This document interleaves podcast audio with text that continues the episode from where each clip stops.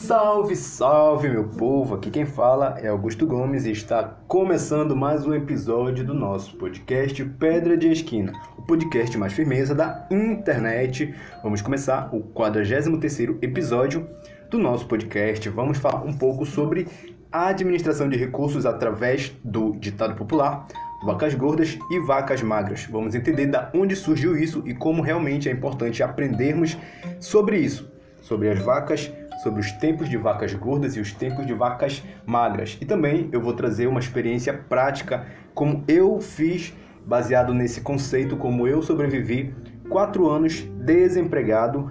E aí, no final, eu vou falar sobre isso, mas antes eu vou trazer agora um apanhado sobre esse tema para a gente já introduzir o assunto sem enrolação.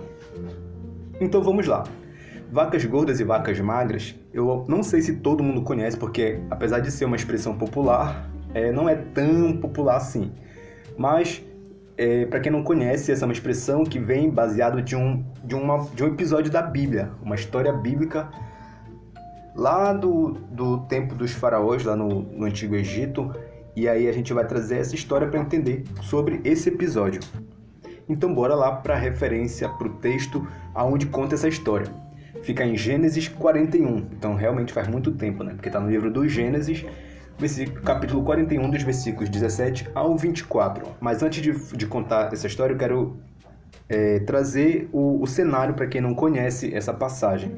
Isso aqui é uma das histórias de José, que foi o, o homem né, que Deus usou para libertar o povo dele da escravidão do, do Egito. E aí, antes disso, antes dele se tornar governador, antes dele, dele ter realmente uma influência sobre o povo de Deus, ele passou por poucas e boas, a Bíblia conta muito a história dele lá no livro do Gênesis.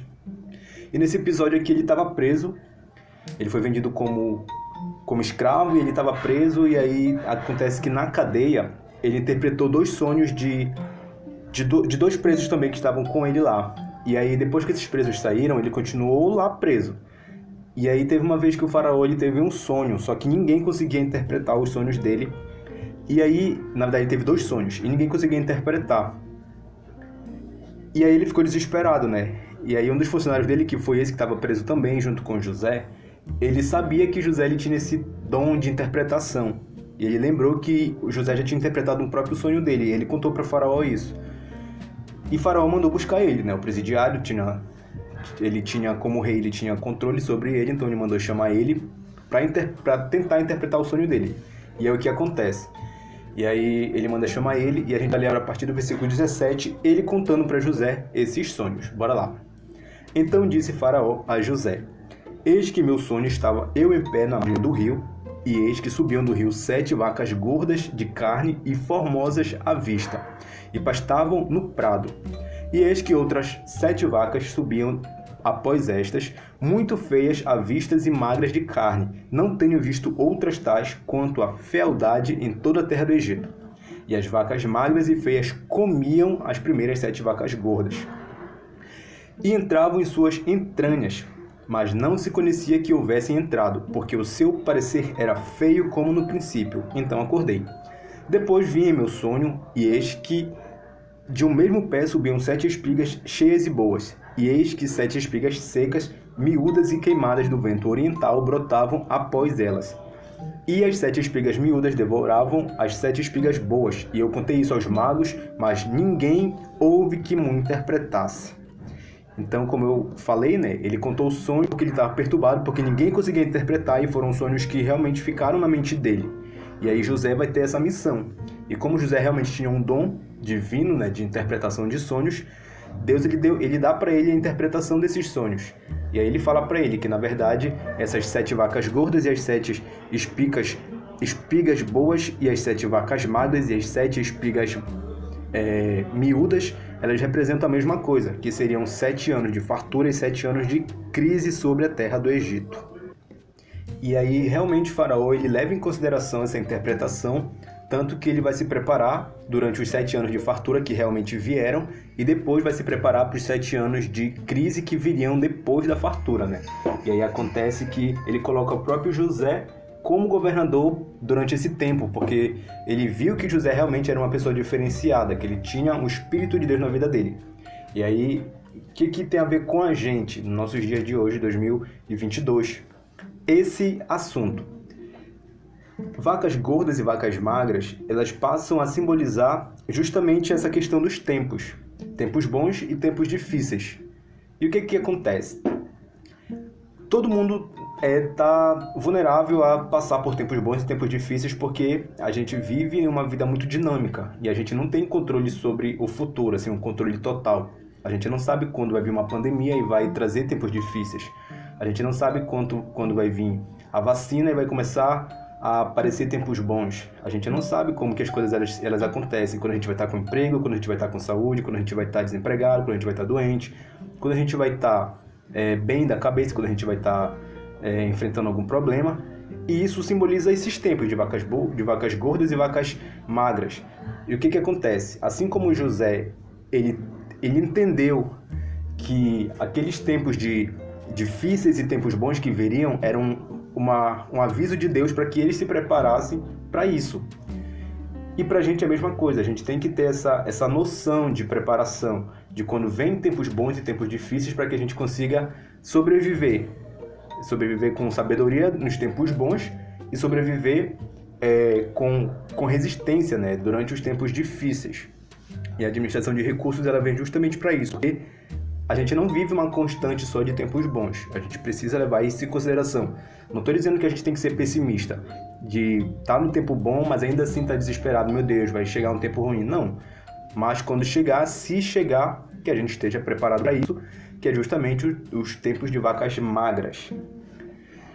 E é muito importante realmente a gente ter essa preparação, porque eu vou trazer agora um exemplo da, da minha vida, né, de como que eu levei isso eu, eu já sabia disso porque eu sou cristão desde a minha infância, então é, realmente é uma história que, que, que já era conhecida né, para mim.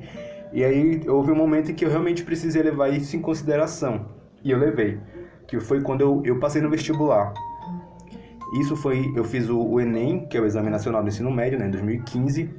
E aí então eu fui aprovado e ia começar a faculdade em 2016. Só que esse processo, ele leva alguns meses. Então, até, até sair o resultado, eu trabalhava. Eu trabalhava meio período na padaria da minha tia, que eu era atendente, e ela. E, e era meio período, né? No, no, outro, no outro turno, que era o turno da tarde, eu fazia um curso, curso técnico em reabilitação de dependentes químicos, que é uma, uma outra, outra formação que eu tenho na área da saúde, muito aleatória com o que eu faço hoje, né? Mas na época eu fazia esse curso e, eu, e faltava dois semestres, né? Faltava um ano praticamente de curso e eu precisava concluir, não tinha como largar no meio. Só que como eu passei no vestibular, o, o curso da faculdade seria matutino, que era o curso de publicidade. E aí, naturalmente, eu teria que parar de trabalhar. Parar de trabalhar porque eu trabalhava pela manhã e nesse caso eu, eu iria ocupar esse tempo também com estudo, estudar de manhã e de tarde. E aí, como levava alguns meses, eu falei, eu preciso trabalhar porque eu, o dinheiro que eu trabalho é para me manter, né? Então, eu comecei a guardar dinheiro. Eu comecei a gastar exatamente com o mínimo do básico, do básico do mínimo. Durante todo esse tempo até realmente começar as aulas. Aí quando começou, aí eu já tinha avisado a minha tia, né, que quando começasse as aulas eu iria sair do trabalho. E aí quando começou as aulas eu saí do trabalho. E eu tinha um dinheiro em reserva, que não era tanta coisa também, porque eu não ganhava lá essas coisas. Como hoje também não ganho. E aí, e aí eu tinha esse dinheiro em reserva que deu para me manter durante algum tempo, durante um bom tempo, na verdade, de curso, porque também, como eu sabia que, que, iria, que eu iria passar um bom tempo sem ter dinheiro entrando, mas eu teria que estar tá gastando, então realmente eu teria que continuar tendo sabedoria para administrar o dinheiro. E aí, durante esse período, eu também consegui fazer uns, uns trabalhos extras, né? Quando dava, já que eu estudava o dia todo, então eu podia trabalhar o quê? De noite ou de madrugada. E aí eu, eu surgiu uma oportunidade que era, um, que era o trabalho de auxiliar de inventário, que funciona exatamente durante a noite e a madrugada, que é um serviço que funciona nas lojas e aí precisa a loja estar tá fechada sem funcionar. E cabia para mim na minha rotina, né? Então, o, eu conseguia fazer alguns, alguns desses, algumas dessas diárias e conseguir algum dinheiro extra, porque o dinheiro que eu guardei realmente não ia dar para manter a minha vida toda. E aí foi como eu consegui sobreviver à faculdade muito, muito dificilmente, porque a gente gasta muito normalmente só para viver, né? Para comer, para vestir, para para gastos assim cotidianos. E quando tu estuda, parece que não, mas também a gente gasta muito dinheiro, porque é transporte, é trabalhos, é material. E aí, com tudo isso, a gente precisa ter, se não tem um patrocínio, se não tem uma família com, com condições para manter o nosso, nosso estado de, de estudo, né, para a gente ter esse privilégio de somente estudar, a gente tem que correr atrás de conseguir algum dinheiro para isso, ou bolsa na faculdade, ou estágio, alguma coisa. E aí eu, foi o que eu fiz. E aí realmente eu consegui me manter, consegui é, me organizar durante o tempo, diante de começar o tempo difícil, que seria um tempo de desemprego, que foi anunciado, porque estava no meu plano já, eu precisaria largar o emprego. Mas aí eu penso hoje, por exemplo, nem todo mundo tem essa possibilidade de saber quando vai ter que sair do emprego ou quando vai ser demitido. E qual é o plano? Ter uma reserva de emergência, ter um, uma preparação para isso, ter planejamento, ter metas, ter, ter controle sobre a nossa vida, sobre o nosso, os nossos recursos, porque realmente a gente não sabe como que os tempos vão, vão vir lá na frente, como eles vão se apresentar. A fome que veio no Egito, a crise que veio, na verdade não foi nem sobre o Egito, foi sobre toda a terra naquela, daquela época. Né? Mas o Egito em si ele estava preparado para isso. Então, nos sete anos de fartura, eles começaram a juntar é, é, mantimento, né, para durante os sete anos de crise eles conseguir sobreviver, para que o povo não fosse exterminado. E foi tão pensado isso que eles conseguiram lucrar em tempos de crise, porque é, praticamente em todo o restante do, do mundo naquela época não tinha é, mantimento, estava em crise, né? Mas eles tinham para eles, para a subsistência deles e também para negociar. Realmente a gente vê que faz diferença ter esse, esse planejamento. Mas isso também tem muito, está muito ligado à, à inspiração divina, né? Porque José ele realmente era um jovem muito íntimo de Deus e tinha esse dom, e aí o faraó que não foi besta já colocou ele como governador e eles conseguiram passar muito bem por esse período de extrema dificuldade. E fica de exemplo para nós, como ficou de exemplo para mim em, um, em uma vez que eu precisei viver isso e também eu levo isso em consideração, por exemplo, em momentos em que a gente tem algum dinheiro extra, que tem alguma forma de, de fazer isso, então, por exemplo, tem um tempo extra para cuidar de si, cuidar do corpo, cuidar da mente, para quando chegar um tempo de correria, por exemplo, a gente tá bem. É, em várias outras questões também, a gente precisa aproveitar, precisa levar em consideração os tempos, não só relaxar, descansar, é, despreocupado, assim, responsavelmente em tempos bons, mas também levar em conta que tudo pode mudar e quando mudar que a gente não venha é, estar totalmente des, é, despreparado para que a gente não venha ficar desesperado. Esse foi o episódio de hoje e a gente se ouve nos próximos episódios.